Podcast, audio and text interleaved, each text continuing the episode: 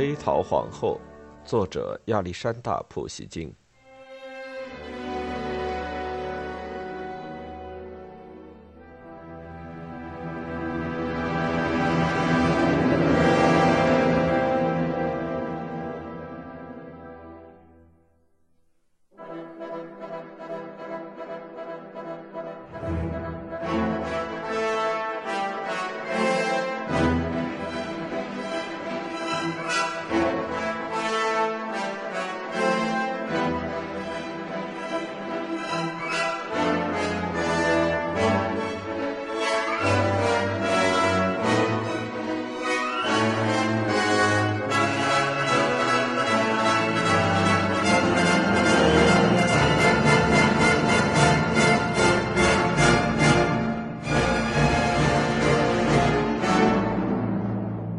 一，当天空飘着细雨时，他们经常聚在一起赌博，希望他们能够获得上帝的宽恕。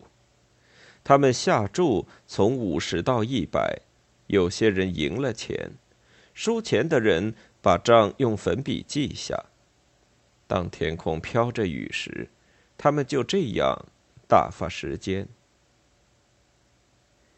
一天。大家聚在一起打牌，地点是禁卫骑兵团军官纳鲁莫夫家。他们浑然不觉地度过了漫长的冬夜。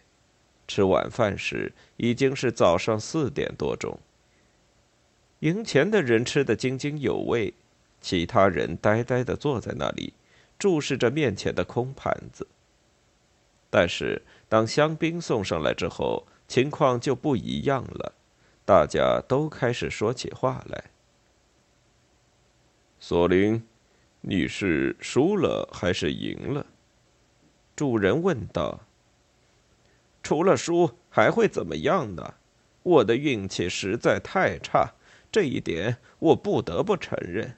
我一直都很沉得住气，不管什么时候下注都不加码，遇到什么情况也能保持冷静。可是。我就是赢不了。你说的是真的吗？你从来没有一直盯着一张牌，在它上面加码，你从来没有着迷过，真的吗？我可不相信你会那么沉得住气。一位客人指着一位年纪轻轻的工兵军官说：“要说沉得住气，那就得说人家格尔曼，他从不摸牌。”从来没有将赌注加倍，但他一直看我们打牌。我们打到天亮五点钟，他就看到天亮五点钟。我喜欢打牌，但是我不能用我的生活费去博得不切实际的财物。”格尔曼说。“格尔曼是德国人，一向节俭度日。”托姆茨基说。“如果说我无法理解某个人，那个人。”一定是我的祖母安娜·费奥多托夫娜伯爵夫人。她怎么了？客人们大声问道。我不知道她现在为什么就不赌钱了。托姆茨基回答说：“他都八十了，不赌钱很正常。”纳卢莫夫说：“你们以前没有听说过他的事吗？”“没有。”我们对他一无所知，啊，是这样。那好，现在让我给你们讲讲他的事。你们不知道，六十年前我的祖母去过巴黎，并在那里大出风头。为了欣赏莫斯科的维纳斯的风采，很多人追逐着他。法王路易十三的宰相黎塞留也非常喜欢他，不断的追求他。我祖母信誓旦旦地说：“他拒绝了他，为此他还险些开枪结束自己的性命。”那时，法拉昂这种赌博游戏广受女人们的喜爱。一次，祖母到宫廷里打牌，她输了，欠下奥尔良次级公爵一大笔赌债。她回到家里，将贴在脸上的装饰品揭下来，告诉祖父她打牌输了钱。让祖父去还账。我还记得死去的祖父以前给祖母当过管家，他很怕他，就像怕火一样。可是当那笔巨款从他嘴里说出来时，他勃然大怒。他把账簿拿到他的面前，让他仔细观看。仅仅半年时间，五十万就被他们挥霍一空了。在莫斯科时，他们在萨拉托夫乡下和近郊拥有田产；可是，在巴黎，他们什么也没有。因此，他坚决不同意偿还他欠下的赌债。祖母在他脸上打了一下之后，为了表示愤怒，独自去睡觉了。第二天，她叫来丈夫，以为她的家法已经让她就范，但是她想错了，她的态度仍然没变。他有生以来第一次给他面子，与他商量，向他解释，希望通过这种方式让他感到无地自容。他说了很多好话，还解释说欠王子的债和欠马夫的债不能同日而语。不行，坚决不行。祖父实在太放肆了，祖母一点儿也没办法。他与一位名人是好朋友，被大家说的非常神奇的圣热尔曼伯爵，你们应该听说过吧？如你们所知，他把自己称为永远的流浪汉，还说他发明了点睛术，呃，还有什么长生不老的药。大家都嘲笑他，把他当成一个骗子。但是冒险家卡萨诺瓦在其著作回忆录中却称他为间谍。圣日耳曼虽然神秘莫测，却风度翩翩，是社交界的宠儿。直到现在，祖母还死心塌地地爱着他。如果有人在提到他时使用轻蔑的语气，他就会生气的。祖母知道圣日耳曼很富有，就打算寻求他的帮助。他给他写了一张字条，请他马上来找他。很快，这个老家伙就来了。祖母在他面前表现得很痛苦。她对圣日耳曼描绘了她丈夫的蛮不讲理。讲述这件事时，她所使用的语言极其恶毒。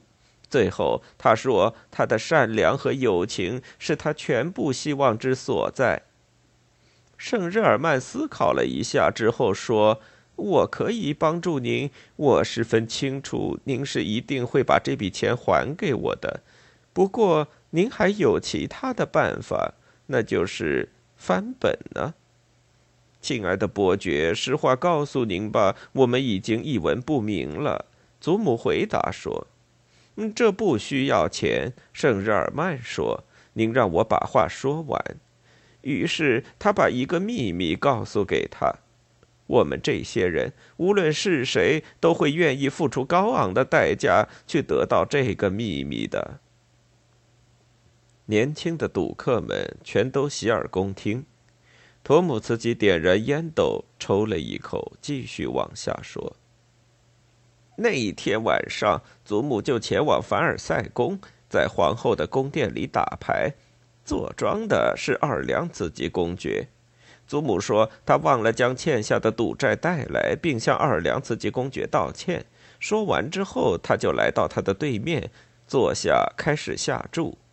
他选了三张牌，依次出牌，最后三张全都赢了。祖母赢回了所有输掉的钱。这只是运气好罢了，一个客人说：“这根本就不是真的，是您瞎编的。”格尔曼说：“或许是他在牌上做了记号呢。”另一个人说：“并不是你们想的那样。”托姆自己神情高傲地说：“你祖母真是厉害，能连续猜中三张牌。可是直到现在，你都没有学会他的诀窍吗？”纳卢莫夫说。这种好事哪儿会轮到我的身上？托姆茨基说：“包括我父亲在内，他一共有四个儿子，他们每个人都是疯狂的赌徒。可是他一直守着自己的秘密，没有向任何一个儿子讲过。尽管这不会伤害他们，更不会伤害我。可是我的确听我伯父伊凡伊里奇说过这样一件事。”恰弗利斯基，呃，他已经去世，就是那个挥霍掉百万财富，后来因为贫困而死的那个人。有一次与佐里奇赌博，输掉了近三十万，他看不到任何希望了。祖母向来异常反感年轻人的胡来，可是这一次竟然可怜起恰弗利斯基来。他向他指出了三张牌，让他按顺序出牌，并让他立下誓言，以后坚决不再赌博。恰弗利斯基去找赢他钱的人，与那个人坐下打牌。他把五万块压在了第一张牌上，很快就赢了。之后又把赌注增加了一倍，后来又翻了一番。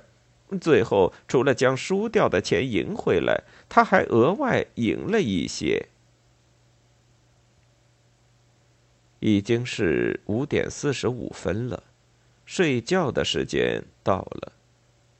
其实外面已经天光大亮，年轻人们将杯子里剩下的酒喝光，之后就向自己的家中走去。